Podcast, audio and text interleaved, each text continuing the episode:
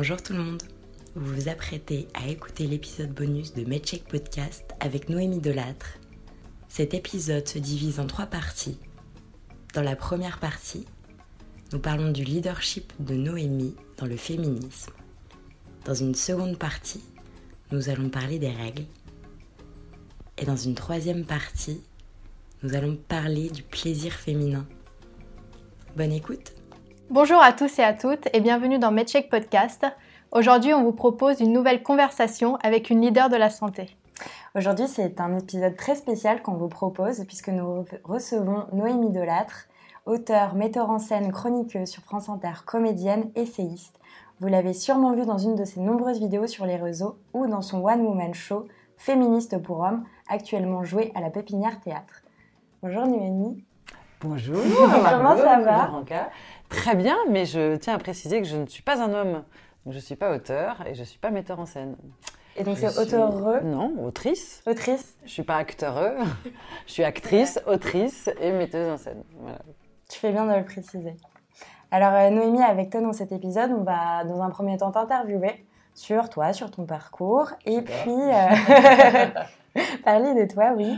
Et dans une seconde partie du podcast, on va aborder euh, certains sujets euh, liés à la sexualité et la santé des femmes. Euh, alors bah, Noémie, tu es une féministe passionnée, euh, engagée, qui aime faire passer des messages forts sur les réseaux sociaux. La charge mentale, le patriarcat, les violences, la discrimination, le clitoris, les tabous sur les règles sont autant de sujets que tu abordes au quotidien. J'entends beaucoup de femmes qui disent qu'elles sont devenues féministes à 30 ans parce qu'à leur époque, en fait, ça se faisait moins. Ouais. Est-ce que c'est le cas Euh, alors déjà, juste euh, pour mettre un nom, euh, parce qu'il y a une féministe euh, qui, je, je crois que c'est Françoise Héritier qui, qui a mis un nom sur ce phénomène qui dit chausser les lunettes du genre. Mm. Et c'est vrai qu'une fois que tu chausses les lunettes du genre, une fois que tu vois le monde, la société par le prisme du, du genre, enfin une fois que tu as mis les lunettes, c'est tu vois tout, tout te, tout te choque. Euh, Enfin, je veux dire, la devise de notre pays te choque, euh, les, piétons, euh, enfin les symboles piétons te choquent, la médecine te choque, l'entreprise te tout, tout te choque. C'est-à-dire tu te rends compte que tout est pensé par des hommes pour des hommes dans un monde d'hommes. Voilà, donc ces lunettes-là, je les ai chaussées effectivement tardivement, encore plus tardivement que, que les femmes dont tu parles, mais pas pour une question d'époque, d'abord parce que je ne suis pas si vieille que ça, mais non, pour une question de, je pense, euh, je pense plus pour une question de milieu social en fait. Euh, je pense que parce que je suis une privilégiée, comme toutes et tous les privilégiés, euh, les problèmes m'atteignent après. Tous les problèmes. C'est-à-dire que quand tu es une privilégiée, bah, les problèmes de climat t'atteignent moins vite, les problèmes de sexisme t'atteignent moins vite, les problèmes de racisme t'atteignent moins vite. voilà. Et donc voilà, je pense que c'est ça qui a fait. Et puis en plus, j'ai été élevée, j'étais disons, j'ai été élevée comme une fille unique. Euh, je suis le seul enfant de mon père qui savait pas du tout comment faire avec une fille, donc il m'a élevée comme un mec. Donc j'ai été, donc j'ai pas du tout euh, dans mon éducation souffert euh, de, de- de ça. Et après, encore une fois, protégée par euh, par les, les- les quartiers dans lesquels j'ai vécu et les, les gens que j'ai fréquentés, j'ai été plus ou moins protégée du sexisme. Enfin, je le pensais. En fait, je l'étais pas comme personne ne l'est, mais c'était pas voilà, c'était pas aussi violent que pour que pour certaines.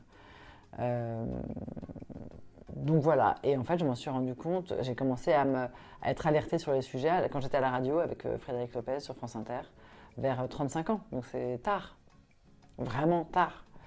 Euh, et puis après, la, la première fois que je l'ai expérimenté, et que vraiment je suis tombée en rage, c'est quand je suis tombée enceinte. Pourquoi? Bah parce que c'est vraiment, je sais pas si tu es déjà tombée enceinte. Non.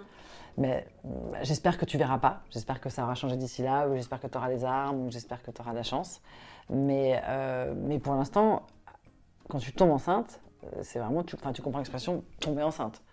C'est-à-dire que vraiment tu tombes et le monde te marche dessus. Rien n'est fait pour les femmes. Donc, moi j'ai été virée de mon boulot, dans mon dos, j'ai été remplacée, tout le monde m'a planté. euh, j'ai, enfin, mais moi, c'est rien. C'est, c'est des milliers de femmes tous les jours euh, qui se retrouvent placardisées, évincées. Donc, euh, déjà, professionnellement, c'est la fin de tout. Euh, voilà. C'est-à-dire qu'il faut que tu recommences tout après.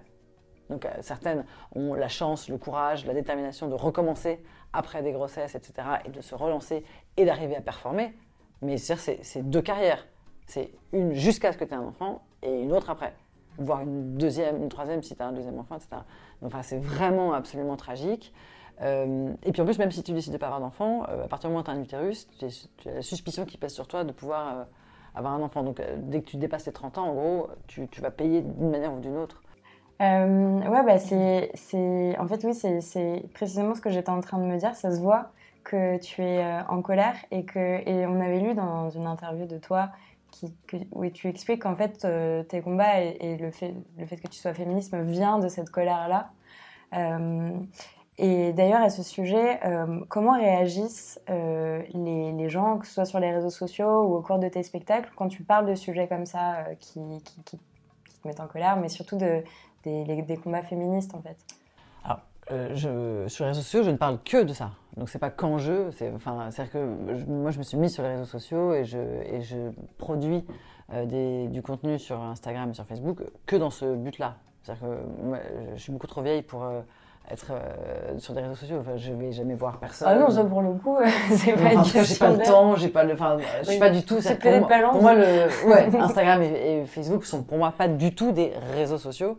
Pour moi, ce sont des, euh, des médias euh, pour, pour, pour communiquer. mais pour le coup, pour communiquer dans les deux sens, parce que je reçois beaucoup de, de messages privés de réponses à, à ce que je fais et je, et je réponds. Enfin, je lis tout, je réponds et il y a un vrai échange et c'est passionnant et je suis hyper heureuse de ça. Donc c'est pas du tout à, sens unique, euh, voilà. Mais en revanche, c'est c'est vraiment sur un sujet. Et puis je me suis abonnée qu'à des comptes qui parlent de ça et que je suis pour avoir des informations. Des, tu, regardes mes comptes, c'est vraiment, je m'emballe pli- clito, point de vulve, clit révolution, je n'ai que ça. C'est vraiment euh, euh, bon. Mais euh, bref, et donc en tout cas, euh, et, mon spectacle féministe pour hommes, comme son l'indique, ne parle que de ça aussi. Donc, euh, donc voilà, donc les gens qui me suivent euh, et les gens qui, qui viennent voir mon spectacle, a priori, euh, savent pourquoi.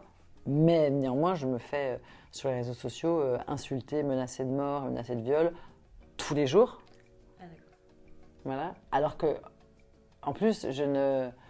Il se trouve, j'ai rien contre les gens qui font ça, mais ce n'est pas mon cas. Je ne dénonce personne, c'est-à-dire je n'accuse personne. Je ne dis jamais c'est la faute de telle personne ou de telle catégorie de personnes. Jamais, jamais. Je ne fais que dire à chaque fois voilà ce que les femmes vivent, voilà ce que j'aimerais qu'ils s'arrêtent, voilà ce que j'aimerais. Enfin, je ne fais que parler des femmes. Jamais je dis c'est la faute de. euh, ja- jamais. Et malgré ça, je me fais menacer de viol et de mort euh, euh, plusieurs fois par semaine. C'est extraordinaire. Euh, donc voilà. Et, mais en tout cas, donc, sur les réseaux sociaux, c'est. puis je suis suivie par 100 000 personnes et tout, enfin pas plus de 100 000 personnes, donc c'est plus compliqué de savoir comment ça réagit précisément. Euh, Enfin si, j'ai vu par exemple que quand j'avais parlé des règles, donc moi j'avais fait un truc toute seule sur les règles il y a un an, euh, c'était ouais, il y a un an un an et demi, c'était un, bout de temps et j'étais toute seule. Et là effectivement il y a un an et demi, j'avais l'impression, j'avais pris une photo de moi avec du sang et tout, Euh, et, là j'avais conscience que c'était un peu, enfin que c'était tu vois quelque chose. Mais il y a un an et demi j'étais pas aussi suivie que ça, et ça s'était passé voilà comme ça. Et puis là, il y a trois ou quatre mois, euh, l'association CARE m'a contacté pour une grande campagne avec la même idée, euh, mais cette fois-ci hyper produit avec d'autres nanas et tout. On est habillés en blanc, euh, dans des poses hyper sexy, machin, avec une grosse tache rouge. euh, voilà. Et, et donc elles m'ont proposé de faire ça. Donc J'adore euh, CARE, j'adore les, les filles c'était. Enfin bref. Et l'idée était super. Donc j'ai dit oui, bien sûr, complètement. Et je suis allée à fond dans cette campagne. Mais pour moi, enfin dans ma tête, c'était, j'étais persuadée que ma communauté allait me dire, oui, bon d'accord, oui, la guerre c'est mal, le sida ça tue, ok super, Noémie t'as pas mieux. Enfin, ça pour moi c'était tellement évident. Je pensais qu'un an et demi après la première fois que je l'avais fait, enfin je pensais vraiment que les commentaires que j'allais avoir allaient être un peu condescendants. Genre bah tu nous habitues à des choses un petit peu plus euh, euh, avant-gardistes quoi. Je n'ai jamais reçu autant d'insultes et de menaces, mais y compris de femmes, de, de- de gens de ma communauté qui me suivent depuis des mois ou des années, qui me disaient Franchement, Noémie, euh, c'est vraiment c'est tellement vulgaire, vous m'avez habitué à mieux, c'est une honte, ah ben je, je me désabonne, j'arrête j'ai perdu.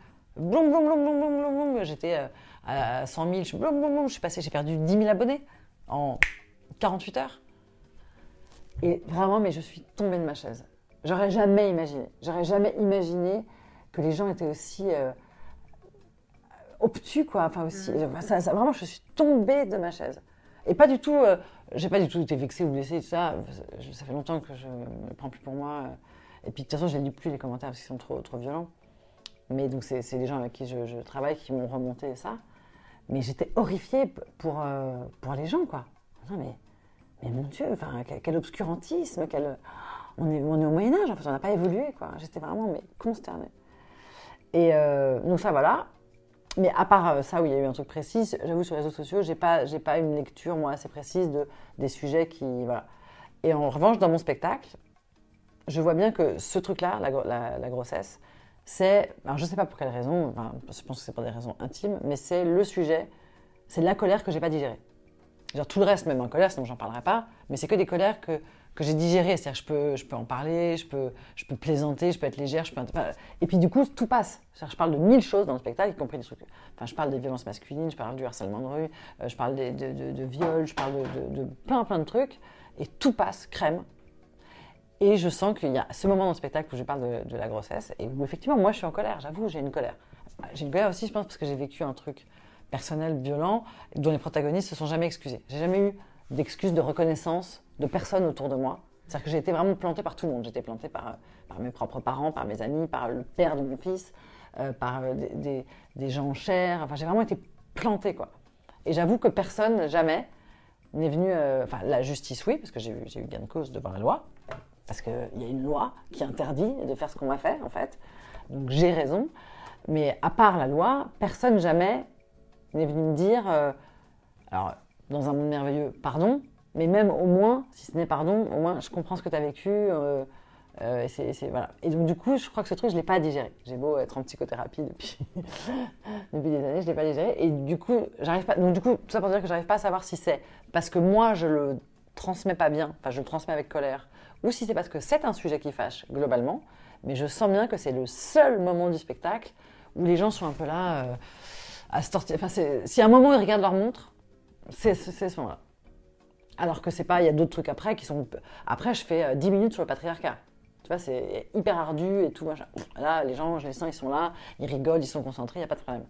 Mais le, la maternité, ou la non-maternité, hein, peu importe, mais cette chose-là, euh, la procréation, les femmes qui portent les enfants, ça, ça, ça passe pas.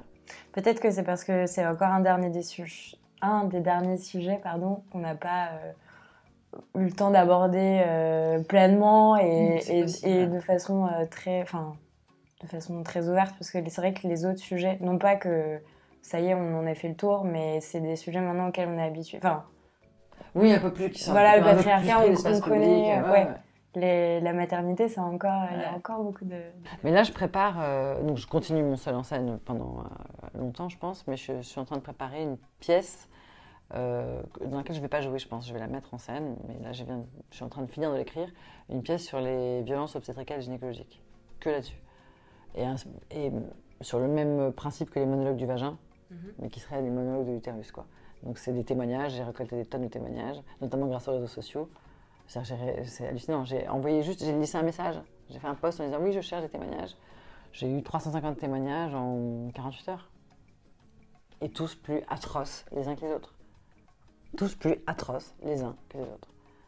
C'est. euh, et, et avec des choses qui reviennent en permanence comme étant la base. C'est-à-dire que le témoignage commence par bon, il s'est passé ça, mais ça c'est vraiment rien. Et après, le truc horrible. Et lui, il s'est passé ça, c'est. euh, par exemple, c'est. euh, bon, bah, évidemment, on m'a enfoncé un spéculum sans me prévenir, sans le lubrifier, euh, sans. Enfin, on m'a fait mal, quoi.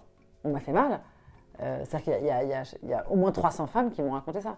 Que, quelle que soit leur expérience, quelque chose qu'elles ont vécu d'horrible après, ça commence par on m'a mis un spéculum, de, on m'a violé avec un spéculum. Quoi. Enfin, on a introduit dans mon corps, contre ma volonté, un objet qui m'a fait du mal. Quoi. C'est- Y compris euh, une cinquantaine de jeunes filles qui étaient vierges. C'est-à-dire que c'était la première fois qu'elles étaient pénétrées, c'était brutalement par un connard en blouse avec un spéculum froid, quoi. Et en plus, elles ont dû le payer après, parce que c'est un médecin. Elles l'ont dit merci sans doute, et au revoir monsieur. Et le nombre de nanas qui te racontent qu'après, bon, bah, que leur vie sexuelle a été foutue pendant des années, voire est encore foutue, pour ça, cette première fois, juste cette fois-là. C'est ce médecin que leur mère euh, leur avait amené voir en plus. Donc euh, ça détruit tout un, ça détruit plein de choses. Ça détruit le rapport à la mère, ça détruit la confiance aux adultes, la confiance aux médecins, ça réduit, ça, ça- abîme euh, évidemment le corps, la sexualité, la, future maternité, la féminité. La... Enfin, c'est monstrueux tout ce que ça abîme. Juste parce que tu n'as pas pris une seconde pour mettre du lubrifiant et dire est-ce que je peux, est-ce que je peux. C'est quand même insensé, quoi. Enfin, le... Bah, ça, ça, me rend dingue. Et pourtant, je l'ai pas vécu, ça, tu vois. Non, donc, comme quoi, c'est pas que moi. Parce que ça, j'ai jamais vécu. J'ai eu la chance, moi, de jamais vivre ça. Et pourtant, rien que d'en parler, j'ai envie de chialer, quoi. Ça me, ça me révolte euh, hautement. Bah écoute, je- on sera là pour aller voir euh, quand ça se jouera au théâtre. C'est une euh, pièce de théâtre Ouais. Euh, bah, et justement, enfin, tu disais que c'était assez compliqué que se trouver des messages absolument horribles sur les réseaux sociaux. Est-ce qu'il y a un moment où tu te dis, bah, je vais arrêter? Ou est-ce que justement tu dis, ah bah, ça veut dire que non, en fait, je vais continuer euh. Ni l'un ni l'autre. Juste, j'arrête de les lire. Mm. Euh, mais pour le coup, euh, euh, enfin, ça fait longtemps que je sais que, euh, ce- que ce que disent les gens, ça les concerne. Enfin, je, je suis absolument pas con- Enfin, si des gens sont assez, assez cons et assez euh, démunis pour prendre le temps de venir m'écrire, Ah, ça, enfin, ça, ça ne me concerne absolument pas. Enfin, je veux dire, Oui, c'est oui. des, pauvres, des pauvres gens dans une pauvre vie.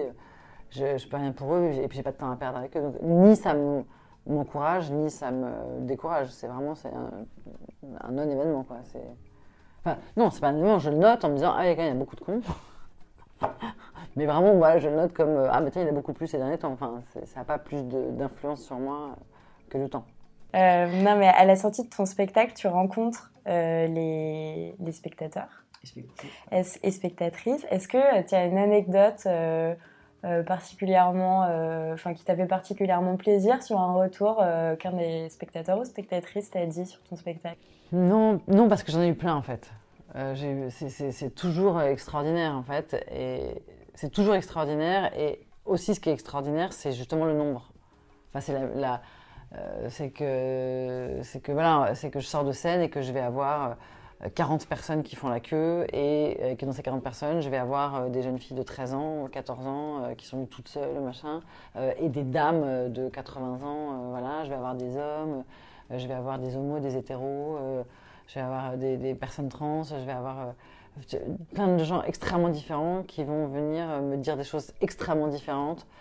Parfois apporter une précision sur un truc, parfois juste me faire un câlin, parfois pleurer, parfois.